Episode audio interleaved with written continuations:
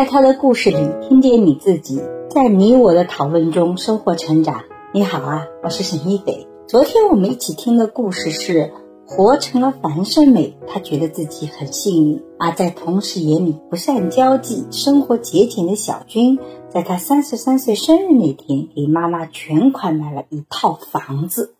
也一直在物质上呢。他过去给家里很多提供帮助。那对同事来讲啊，觉得他这么多年来，小军一直被家庭所累啊，好像很多自己特别的节俭啊，挣的钱都是给到了家里。但是小军自己却并不是这么认为的。而我不知道你听完这个故事以后，你是怎么看待小军替妈妈买房这件事情，以及持续的在金钱上照顾家庭的行为？你是替他感到不值？觉得太不争气，没必要做到这个份上，还是你很欣赏他，觉得这就是应该他做的事情？那非常欢迎在音频下方写下你的想法，我们一起来讨论。那首先哦，总体上这个故事标题上就给小军贴上了樊胜美这样的标签，我个人是不太赞同的。我一直觉得不要贴标签，不要把影视剧和现实混为一谈。我们这几年来很多影视作品。比如《欢乐颂》啊，都挺好，等等，都是在叙述子女和父母之间以及兄弟姐妹之间的关系。但是这种关系往往有一个非常明显的极端化的倾向，就是把互相帮助变成一方剥削，另一方面忍受的极端局面。当然，影视作品的刻画往往想用强烈的戏剧冲突来揭示某些现社会现象，在现实生活中的的确确存在那种想要剥削子女，然后这个吸血姐姐的这样的弟弟们，的确是存在的。但是我们在另外方面也看到，并不是所有帮助父母、帮助兄弟姐妹就一定是不好的，或者一定是吸血行为。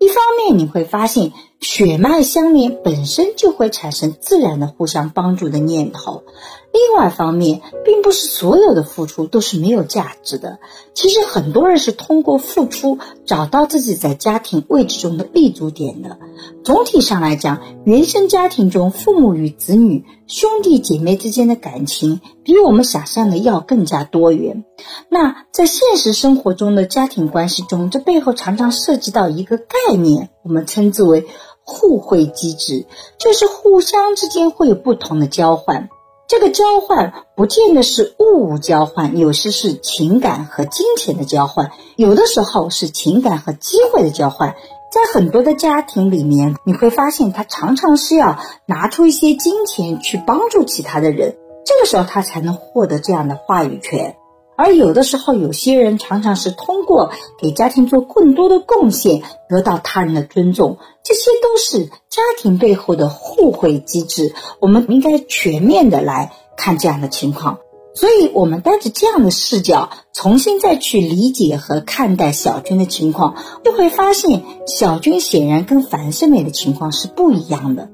那典型的樊胜美，她的家庭里往往有一个重男轻女的父母和一个不争气的只会吸血的弟弟。樊胜美她是被迫承担起这养家的责任，她自己是非常不愿意的。但我们来看小军的情况，你会发现。小军的妈妈在小军的成长过程中是提供了很多的帮助的，比如当初为了生下小军，就选择和父亲离婚，一个人把自己和哥哥养大。那另外呢，他也非常支持小军读书，没有早早的逼迫小军嫁人。那这个妈妈在这个过程中，你会发现，她也已经跳出了过去父权体系的这样重男轻女的一个体系。而小军的哥哥，他也是个明事理的人，他并没有因为自己是家中唯一的男性，就心安理得的占有一切的好处，反而主动的揽过了照顾家庭的责任。比如说自己的学习不是很好，他就把继续读书的名额与机会让给了小军。有人上门说媒，也挡在妹妹前面劝说母亲让妹妹继续读书。包括后来他自己有了家，有了孩子，妹妹总想贴补家用时，他也总是拦着妹妹，让妹妹把钱留着花。所以呢，小军的家庭关系并不是可以去极端化的去理解的，他其实是有一个来来回回的互惠机制的。所以，我们站在他的角度再去理解他给妈妈的买房，你就会发现，这其实对过去妈妈和哥哥给他提供的这些帮助和自己的一种回报。另外一方面，也是让自己心安，能抛掉过去，重启自己的人生。所以，第二点，我们其实要讨论的是说，一个人的发展过程其实是个不断发展的过程。小军的做法在别人眼里可能很奇怪，但是我觉得他自己的发展逻辑是非常自洽的。他有自己的价值标准，做自己认准的事情。其实，这种对自我的多定，在我看来是很好的。他在过去的成长过程中，他曾经是一个在物质上。非常去努力的人，通过物质给家庭的回报，在寻求自己在精神上的独立以及道德伦理上的这种自由。从这种意义上讲，我觉得小军所呈现的精神上的这种独立自主，其实比所谓的物质上的满足对他来讲是更重要的，对我们也是有启发的。所以，小军身上很打动我的一点就是，我觉得他一直以来精神上还是比较自由的，他没有说被压迫着要去。买房子被压迫着给嫂子钱，而因为这些都是他在自己成长的过程中，他自己想要去回应自己的过去啊，为自己的未来发展做铺垫做的所谓的这些决策，所以他的节约也是他的选择。即使这些在别人眼里好像是对自己不够好，但我觉得这恰恰也是对自己的一种忠贞。你觉得这个不重要，你去追求自己真正的认为重要的东西，这恰恰是一种。个体的独立和自由的一种表征体系，